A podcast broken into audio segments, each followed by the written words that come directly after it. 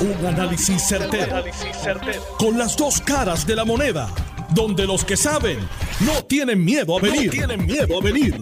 Esto es el podcast de Análisis 630 con Enrique Quique Cruz. 5 y 4 de la tarde de hoy, martes 19 de octubre del 2021. Tú estás escuchando Análisis 630. Yo soy Enrique Quique Cruz y estoy aquí de lunes a viernes de 5 a 7.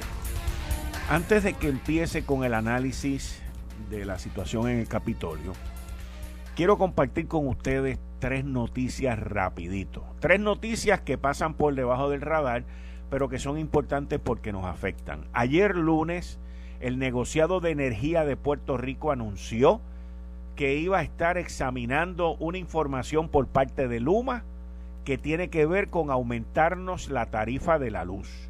Y aquí mucha gente se entretiene, se le pasa por debajo de la mesa ese tipo de información y el negociado de energía irresponsablemente lo que hizo fue esperar al viernes de que la marcha terminara para venir y hacer este anuncio. Tome nota, gobernador, tome nota, secretaria de la gobernación, tomen nota, o sea, esta gente, qué es lo que hacen y qué es lo que tienen entre manos. La próxima noticia tiene que ver con que la Casa Blanca ahora mismo está sopesando el activar la Guardia Nacional. El activar la Guardia Nacional para mover la carga marítima que se está aglomerando. ¿Se acuerdan que hace una semana le dije que Biden había dicho que los muelles iban a abrir 24 horas, 7 días a la semana y les dije que eso no iba a funcionar? Y no va a funcionar porque no hay suficientes choferes, no hay gente que mueva la carga. Pues ahora Casablanca, ante el problema que ellos mismos han creado, que ya existía también, pero ellos lo han empeorado, están sopesando el mover el movilizar la Guardia Nacional para sacar todos estos contenedores de los muelles de la nación norteamericana. Y la tercera noticia es, esto es inconcebible, escuche esto. Los analistas de los muelles y de toda esta carga marítima que está viniendo estiman que los Estados Unidos compró mercancía de más. Me escuchó que compraron mercancía de más, aproximadamente entre un 15 y un 20%. Así que por eso es que los muelles también están atosigados. ¿Por qué? La gente ha comprado como un 14% más de artículos y de, de materiales este año, pero ordenaron un 30% más. Y ante el problema, los gigantes de la, de la venta, Amazon, este, todas estas compañías grandes, están pensando comenzar el Black Friday desde finales de octubre y noviembre, señores, para que lo escuche aquí primero.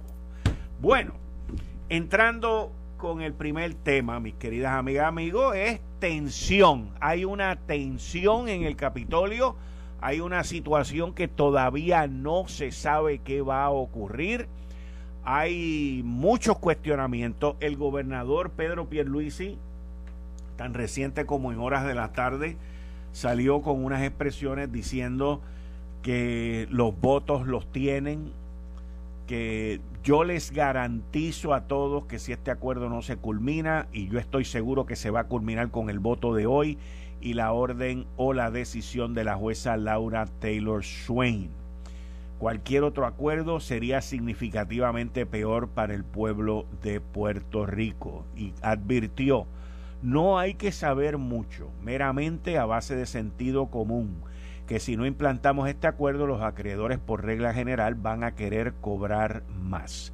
Esto es un excelente acuerdo, yo le voy a decir en Arroyo Habichuela, es beneficioso porque básicamente reducen dos terceras partes el costo de la deuda de un año. Ahora, el problema que hay aquí con la delegación legislativa, tanto de Tomás Rivera Chats como de Johnny Méndez, es que ellos quieren la garantía de cero recortes a las pensiones. Y esa garantía tiene que ver con un lenguaje que había en el proyecto 1003, que cual, más o menos lo que dice es que cualquier parte de el cambios que se hagan al acuerdo que hay en esa legislación que no se lleve a cabo o que se rompa, la legislación completa queda completamente nula. El domingo hubo una reunión donde estuvieron los líderes legislativos, la Junta de Supervisión Fiscal y el gobernador. Y ahí se llegaron a unos acuerdos. Esos acuerdos todavía no han sido finales. Y según mis fuentes, con los que hablé en el Capitolio, a las 5 de la tarde, el lenguaje que está pidiendo Tomás Rivera Chats y Johnny Méndez todavía no ha llegado.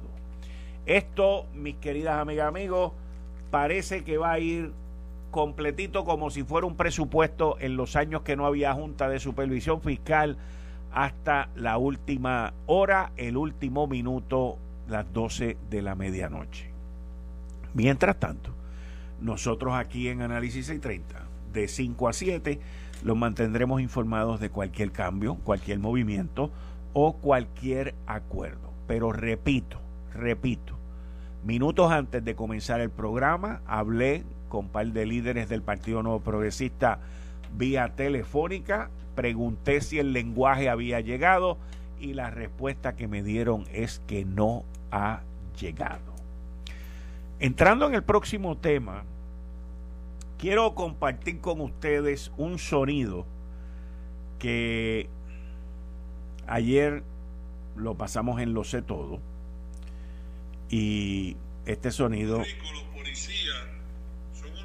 este sonido lo lleva a cabo un supuesto policía donde hace una amenaza de un paro y quiero darle las gracias a la gente Lo sé todo que me proveyeron el sonido sin, sin las malas palabras que se mencionan en él. Así que eh, vamos a escucharlo y luego vamos con el análisis. Lo que pasa es que en Puerto Rico los policías son unos... se dejan atropellar. Esta de pararse frente al, a la de la Junta Fiscal, eso no sirve, ya eso se ha hecho como 60 veces. Aquí lo que hay que hacer es paralizar el cuerpo policíaco y yo te digo a ti que no, nos van a dar un retiro de 80%, nos lo van a dar de 100. Y yo te digo también que van a subir los chavos, porque Puerto Rico no puede estar un día sin policías en la calle. Eso es lo que hay que hacer. Y todas las organizaciones, aunque nosotros no tenemos derecho a huelga, tienen que hacer algo. Es irnos a la calle y punto y se acabó. No es esa de estar leyendo la Junta Fiscal. Esa cobra 650 mil dólares y le importa un c lo que cobran los policías y lo que pasa con Puerto Rico. Y mientras nosotros no nos demos a respetar de una forma contundente y fuerte, nos van a seguir pisoteando. Es irnos a la calle, es que los cuarteles no hayan policía, es que no hayan patrullas en la calle, es que no vaya ni un municipal a trabajar. Para que tú veas que esta... No, no digo yo que dura 24 horas, dura menos, porque cuando los camioneros hicieron lo que hicieron, duró menos de 24 horas. Esto estuvo corriendo por las redes y, es un, un sonido que a la misma vez ha calado hondo entre los miembros de la Policía de Puerto Rico, los activos y los retirados. ¿Por qué? Porque la nefasta Ley 3 del 2013 fue la que le cortó el retiro a los policías de Puerto Rico. Fue la ley que comenzó el desastre que vivimos hoy con la policía de Puerto Rico. ¿Y qué pasa? Que hoy el Partido Popular Democrático, Tatito Hernández y José Luis Dalmau, se atribuyen gran parte del triunfo de que van a sacar a Puerto Rico de la quiebra cuando ellos votaron a favor de la ley 3 en el 2013 y por estos últimos ocho años se han olvidado de la policía de Puerto Rico. Se han olvidado de que esa ley condena a la pobreza a cualquier policía que se retire. Y ayer estuvo conmigo vía telefónica Gabriel Hernández, un agente de la policía retirado que no vive aquí, que fue el que comenzó el llamado para la protesta de hoy, que llevó a cabo la protesta y allí había una aglomeración decente de policía que hace tiempo no se veían y llevaron a cabo su reclamo en el edificio frente a la Junta de Supervisión Fiscal. Y este video, eh, digo, este sonido que les acabo de, de compartir, pues ha continuado corriendo por las redes, ha continuado corriendo a través de los sindicatos y de las asociaciones que representan a policías y hay un movimiento, hay un movimiento para hacer un paro, no estoy hablando de un blue flu, estoy hablando de un paro donde los policías no se van a presentar a trabajar. Y Puerto Rico quedaría desprovisto de seguridad por el periodo que eso ocurra. Y mucha gente puede decir, ah, esto, lo otro aquí. El origen de esto fue la ley 3 del 2013 y los que hoy se lavan la cara con lechuga diciendo que han resuelto la quiebra, que han resuelto la situación de las pensiones, se olvidaron de los policías, negociaron, hablaron, chistearon, hicieron de todo con la Junta de Supervisión Fiscal y se les olvidó la policía. Hoy la policía tiene unos dolores de cabeza para reclutar gente, aun cuando se consiguió un 30% de aumento en los salarios. Pero si tú te metes en la policía, tú estás designado a la pobreza y estoy hablando de, las mayoría, de la mayoría de los que están allí que no reciben seguro social tampoco. El Partido Popular es responsable de esa ley 13, es responsable de la indigencia a la pobreza que tienen esa gente cuando se retiren, más los que se han retirado y son responsables del descalabro que hay en la policía, como este oficial Gaby Hernández que con 20 años decidió irse porque lo que le iban a tocar era 500 pesos mensuales de pensión. Y todavía estamos a tiempo para resolver esto. ¿Por qué la policía se levanta ahora? Y amenaza con ese paro y dice que van a hacer lo que van a hacer, porque no tengo duda de que lo van a hacer, mire, bien sencillo, porque protegieron las, las pensiones de todos los empleados públicos menos las de los policías, que fueron impactados por la ley 3 del 2013. Segundo, porque aparecieron 500 millones de pesos para la Universidad de Puerto Rico, 100 millones de pesos para las becas, sesenta y pico de millones de pesos para los municipios. Todos esos puntos los pidió el presidente del Senado, José Luis Dalmao, y Tatito Hernández los avaló. Y no pidieron los chavitos que no llegan a esas cantidades para resolver el problema que ellos mismos hicieron y que ellos mismos destrozaron en la policía de Puerto Rico. Yo publiqué una columna en el periódico El Nuevo Día titulada Ya que están repartiendo, acuérdense de los policías, eso estuvo este fin de semana en endy.com pero vuelvo y repito, resuelvan su error. Parte del problema de seguridad que existe en esta isla, ustedes lo ocasionaron, ustedes lo crearon, ustedes son los responsables. Todos los que votaron, avalaron y firmaron la ley 3 del 2013 son responsables del desastre y de la indigencia de miles de familias de policía. Pasado, presente y futuro. Pero todavía están a tiempo. Todavía están a tiempo. Así que resuelvan lo que ustedes todavía, después que lo destruyeron, se niegan a resolver. No, no nos olvidemos de eso y después tengamos que lamentar cuando vengan un día pronto, porque tengo entendido que va a ser pronto, en donde los policías no se aparezcan a trabajar. Pronto. Pronto.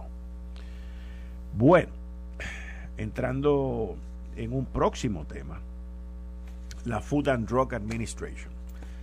Y en sí, principalmente el doctor Fauci. El doctor Fauci este, se dirigió hace poco y dio una entrevista y habló sobre la mezcla de, de las vacunas Eh, ¿Qué pasaría si yo tengo Pfizer y me pongo Moderna? ¿Qué pasa si yo tengo Moderna y me pongo Pfizer? ¿Qué pasa si yo tengo Moderna Pfizer y me quiero poner la de Janssen o tengo la de Janssen y me quiero poner Moderna Pfizer? Hace aproximadamente dos semanas, el fin de semana ese largo de octubre, yo le pregunté, tuve aquí en vía telefónica al infectólogo que gracias a Dios pues está disponible para análisis 630, el doctor Javier Morales, y le, le hice esa misma pregunta y me dijo, mira aquí que los estudios se están haciendo ahora. Pues parece ser que los estudios, por las expresiones que dio el doctor Fauci, que es la persona a cargo del Centro de Detención de Enfermedades Contagiosas, eh, pues él dijo que muy probablemente esto se va a estar aprobando prontamente y por ahí sale la Food and Drug Administration hoy y dice que están a punto ya de, de aprobar esto. Toda esta situación pues son avances y a las 6 de la tarde voy a tener vía telefónica con lo último sobre ese tema al doctor Javier Morales, infectólogo. Yo no sé si ustedes en las noticias internacionales han visto que en Haití secuestraron a 17 misioneros.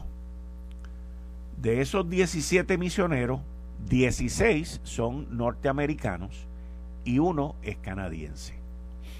Haití lleva ya unos años en donde eh, el crimen está completamente fuera de control y unas gangas gangas de, haitianos, crimen organizado, han tomado control de las calles y se dedican a secuestrar y a pedir una recompensa.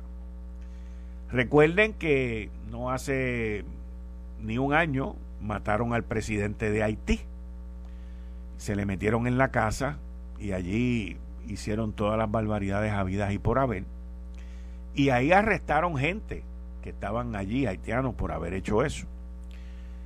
Pues esta ganga secuestró a estos 17 misioneros y ayer, anoche, dijeron que estaban dispuestos a soltarlos, a dejarlos ir, en un intercambio a un millón de dólares cada uno. Es interesante que hayan pedido un millón de dólares por persona, que seríamos 17 millones de pesos, pero lo que es interesante es que no pidieron criptomonedas, porque usualmente en estos secuestros, pues lo que, lo que piden usualmente es criptomoneda. Por otro lado, no podemos olvidarnos que cuando hackearon el famoso oleoducto en el este de los Estados Unidos, que pidieron 4 millones y pico, casi 5 millones, y, parte de ello fue, la, todo creo que fue en criptomoneda, el gobierno de los Estados Unidos, principalmente el FBI, logró seguir las huellas de dónde estaba el dinero y recuperaron casi la mitad de ese dinero. Tenemos que ver qué tipo de envolvimiento va a tener la nación norteamericana con estos 16 misioneros que han sido secuestrados. La política universal de la nación norteamericana ha sido siempre el no negociar con secuestradores.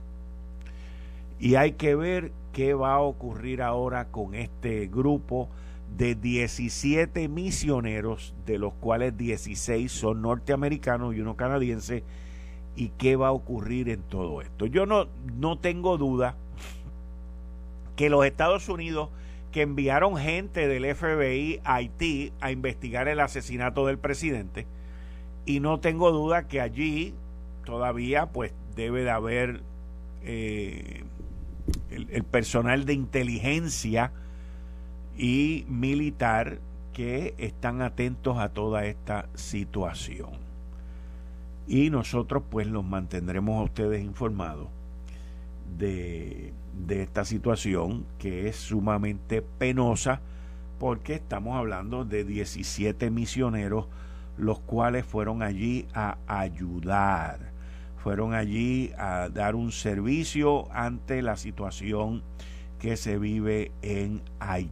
Eh, estás escuchando el podcast de Noti1. Análisis 630 con Enrique Quique Cruz. 5 y 29 de la tarde de hoy, martes 19 de octubre. Tú estás escuchando Análisis 630. Yo soy Enrique Quique Cruz y estoy aquí de lunes a viernes de 5 a 7. Ampliando en la noticia que compartí con ustedes sobre los 17 misioneros que han sido secuestrados durante el fin de semana en Haití, los Estados Unidos tiene gente allí del FBI y también tienen personal del Departamento de Estados que son los que están atendiendo esta situación. También personal de la Policía Montada de Canadá están allí y ambos gobiernos, tanto Canadá como los Estados Unidos, se han reiterado de que ellos no negocian con este tipo de, terrorismo y de, y de secuestro. Así que, eh, pero que también el, la nota de noticias dice que allí hay personal del Departamento de Estado y del FBI trabajando con la situación y no van a dar detalles. Como todos los martes a las 5 y 30, con el licenciado John Mott en la sección Ley Promesa 630. Buenas tardes, licenciado. Bienvenido como siempre aquí. Buenas tardes. Por cierto, deben tener ahí personal de Delta también. No lo dudo, no lo dudo. Pero y no, estamos hablando de la línea Y no estamos hablando de la línea aérea. Eso mismo era lo que yo te iba a decir.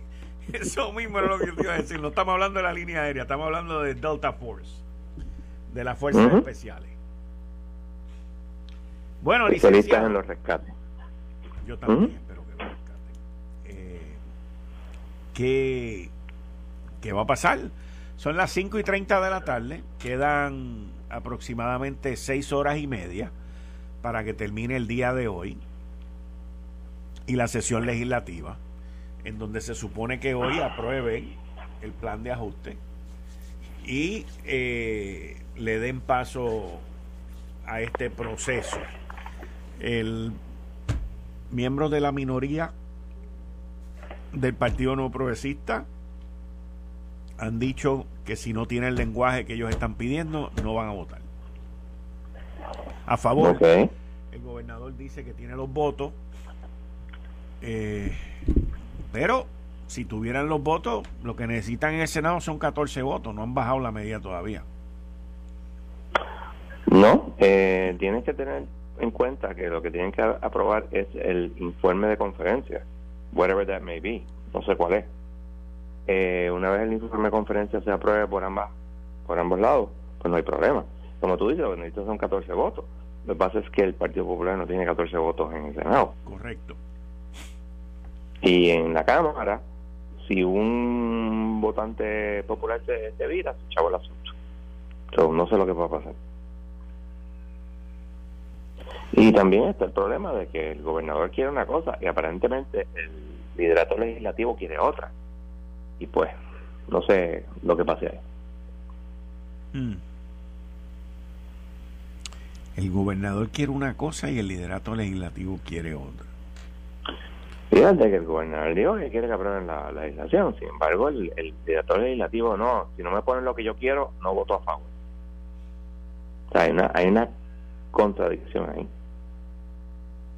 Pero ellos dijeron que habían llegado a un acuerdo el domingo. Bueno, pero estamos a martes y ¿dónde está el acuerdo? Y de hecho, hoy AFAF radicó una moción diciendo que ellos entienden que que esto se va a aprobar, pero por si acaso están haciendo una reserva de derecho. ¿Están qué? ¿Cómo es? ¿Cómo es?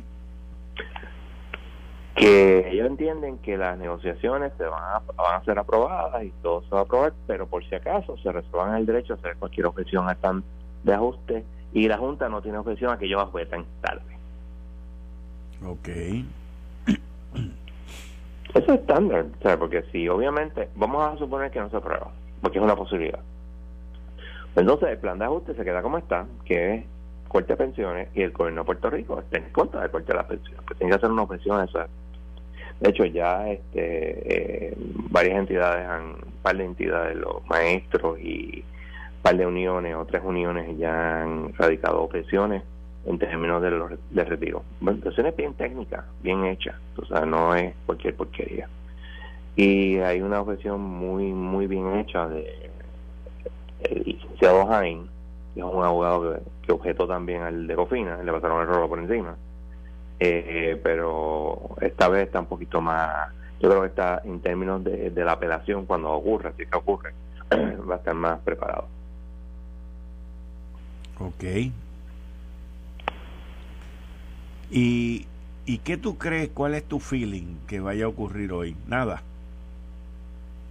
Yo creo que no lo van a aprobar pero eso eso pensé yo también la vez pasada y se aprobó en, en la Cámara y pues pasó al Senado con los cambios que se hicieron, etcétera Vamos a ver, tú sabes. Este, pero, te voy a hacer, pero te voy a hacer una pregunta, te voy a hacer una pregunta. Si no se aprueba hoy, ¿se puede aprobar mañana? Claro. Digo, no sé si la, sesión legislativa acaba hoy. No. Pues si no acaba hoy, pues se puede aprobar mañana. De hecho, la sección 3 13 de promesa establece que se puede enmendar el plan de ajuste, porque obviamente si se aprueba la legislación hay que enmendar el plan de ajuste, en cualquier momento antes de la confirmación. Como las pistas de confirmación no son para noviembre y aún durante las pistas teóricamente se puede cambiar, estamos en tiempo. Ok. Hmm. Es cuestión de ver ahora, obviamente, si se hace porque no se pudo conseguir los votos y todo el mundo está trancado, como digo yo, en las patas de atrás, pues eso es otros 20 pesos. depende de cómo sea el asunto y depende también, a lo mejor la Junta dice, está bien, me voy a ver el lenguaje, sabemos, veremos.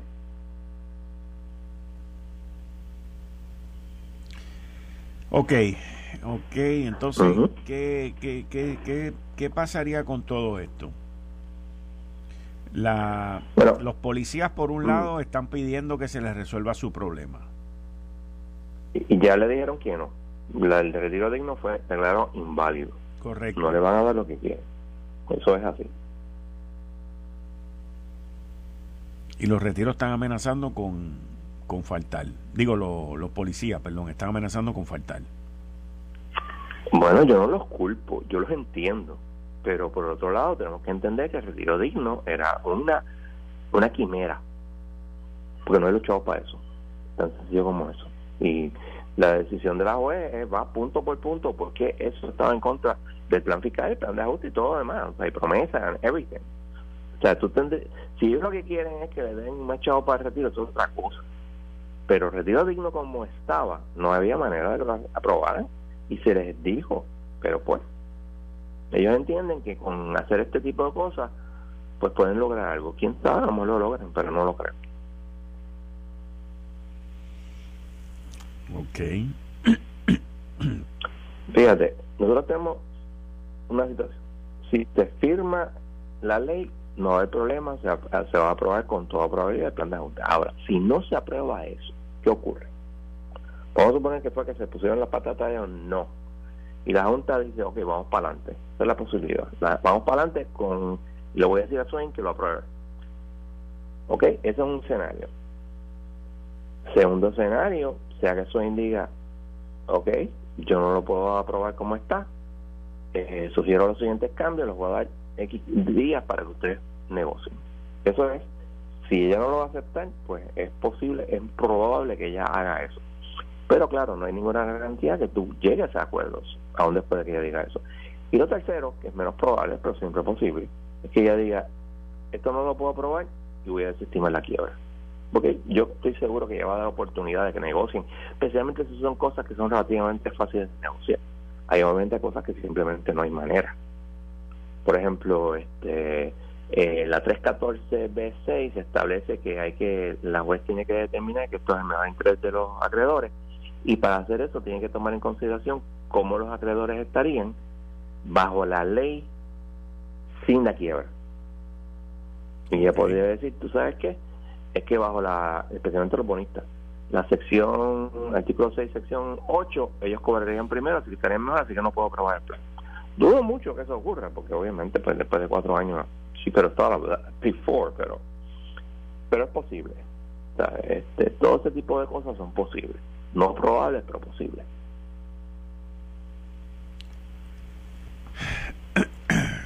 Bueno, Johnny, ¿y qué podemos esperar de de la legislatura que citó a a Ricardo Rosselló y va a estar presencial ahí el jueves? Ok, yo creo que fíjate, eh, yo entiendo que toda esta vaina de estar citando a estas personas es estúpido. Déjalo que ellos este, hagan su, por ejemplo, eh, eh, Rodríguez o eh, Elizabeth, whatever her name, the last name is, creo que es Rodríguez, es un chiste y habla mal de todo lo. Melina Romero diciendo que no me dan los chavos, habla mal. Ahora, Ricardo Rosselló, tú sabes que yo no soy fanático de Ricardo Rosselló in any way, shape or form. Si ha estado haciendo cosas, que lo está haciendo porque quiere limpiar su imagen, chévere, pero está haciendo cosas. Eh, Soria de Buxó parece que está haciendo cosas etcétera. Y el tú traer a esas personas, a todos ellos, algunos te van a salir muy bien, otros te van a salir, pues no tan bien, obviamente, como Elizabeth Torres. Pero esto es, digo, déjalo que ellos se queden por allá. Su total esto va a durar cuatro años. Si, si el Partido Popular gana en el 2024, va a eliminar esa ley. Es más, la pueden eliminar todavía, claro, obviamente el, gobernador le va a dar un veto y va a ser poco probable que la puedan pasar por encima. Pero en el 2025 la pueden eliminar, esto es picata minuta. Pero algún legislador que pues aparentemente es poco conocido, pues quiere este brillar, pero el brillar puede no ser tan brillante como parecer medio, vamos a decir, incompetente, dependiendo de las preguntas que haga.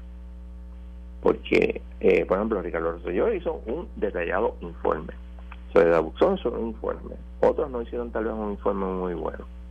Pero en general no es una buena idea. Dejen esto, eh, dejen, dejen, lo que cae, dejen los que caigan en el olvido. Pero, pues, cada cual hace lo que cree conveniente. Ok.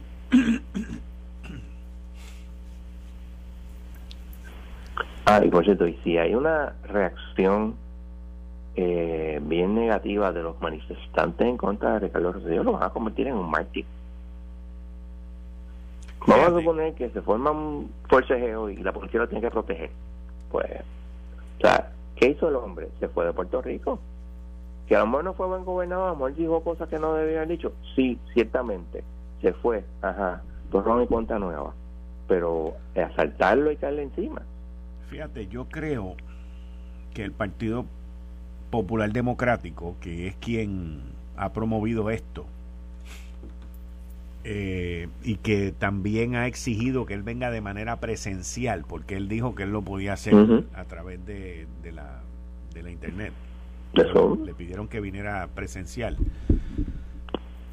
Yo creo que el Partido Popular Democrático ha cometido un error estratégico.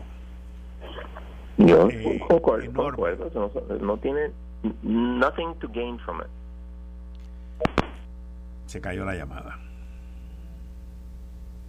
Se cayó la llamada.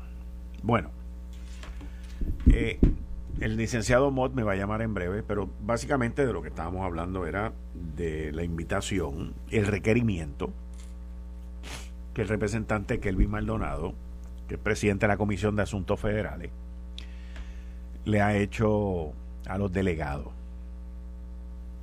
eh, de la estadidad que vengan presencial. Lefranc se excusó, Melinda se excusó, no he escuchado la posición de Mayita Meléndez ni de ni de Zoraida Buxó. ¿Estás ahí, John? Sí, ya, ya. Este, yo concuerdo contigo que es un error estar haciendo este tipo de, cosas con Ricardo Rosselló. Estoy haciendo un recuento de, por lo menos que yo he escuchado, dos de ellos han dicho que no pueden, que son Lefranc y. y. Lefranc y, y Melinda Romero. Eh, que han dicho que no pueden porque tienen compromiso. Y hasta ahora que yo sepa, pues han confirmado Elizabeth Torres, que es la artista principal de esto, y te voy a decir por qué. Mira que está eh, queriendo salir como falta de reconocimiento, punto. Y Ricardo Rosselló, que dijo que va a venir presencial. Yo tuve la oportunidad hoy de yo tuve de hoy la oportunidad de entrevistar al, representante, presidente de la Comisión de Asuntos Federales, Kelvin Maldonado, en Lo sé todo. Y le pregunté, ven acá, representante, ¿cuál es el interés tan grande que usted y el Partido Popular tienen en que los delegados estadistas hagan su trabajo bien? O sea, porque me llama la atención ese, ese interés genuino y serio que ustedes han demostrado en que esta gente que fueron electos hagan su trabajo. Y me llamó la atención al principio, porque tú sabes que a veces la gente te dispara las cosas y después las piensa. Y él me dijo, él me dice, bueno, lo que pasa es que el reclamo del pueblo, la gente quiere saber qué están haciendo, esto y lo otro. Y ahí viene y me dice, y Elizabeth Torres. Y yo dije, o sea que ellos están respondiendo a los tweets y las alegaciones que Elizabeth Torres ha hecho sobre toda esta situación. Y va a ser interesante, escucha esto, John, porque tú eres abogado y litiga, va a ser interesante el cuestionamiento que ellos van a llevar con Elizabeth Torres versus el cuestionamiento o la línea de preguntas que van a llevar con Elizabeth Torres y la línea de preguntas que van a llevar con Ricardo Rosselló u cualquier otro que se presente allí. Porque me temo. Tienes toda la razón. Me temo que la línea va a ser completamente distinta, con intereses distintos.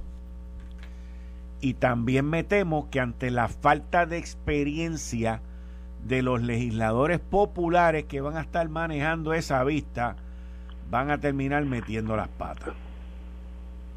Mira, una de las cosas que tú aprendes en cuando litigas es que ¿Cuál es el propósito? Por ejemplo, una deposición. Una deposición, para que sepas, cuando tú en un caso civil haces un interrogatorio fuera del tribunal una persona, entonces pues tiene mucho más eh, amplitud que un juicio.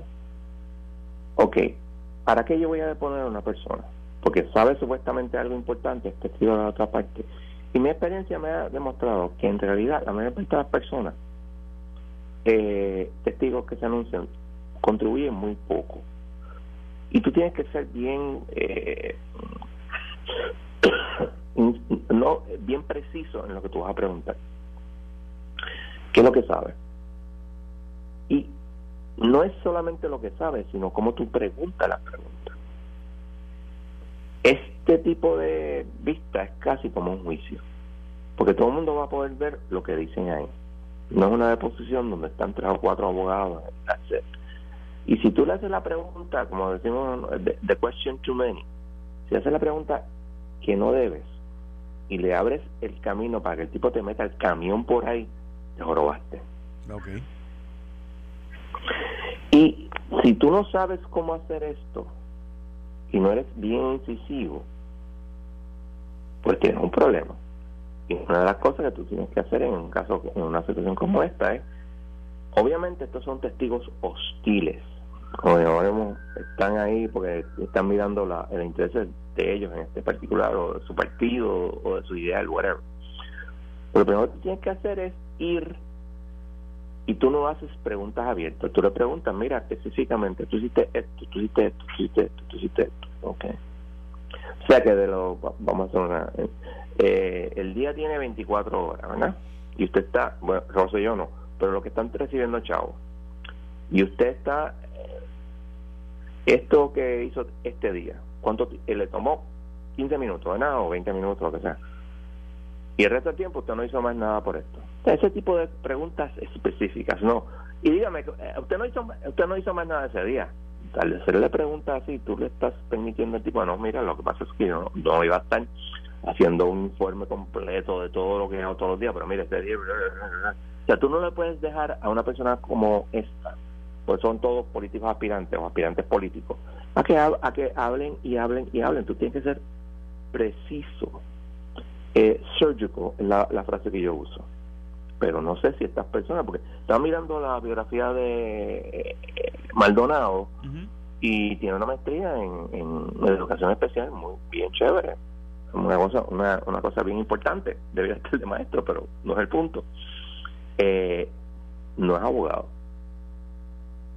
Y vuelvo y repito, esto es algo que tú tienes que hacerlo con muchas eh, seriedad y, y ser certero y específico.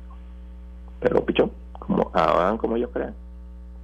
Bueno, me imagino que también ellos tendrán sus asesores que le harán las que le, le, escribirán las preguntas.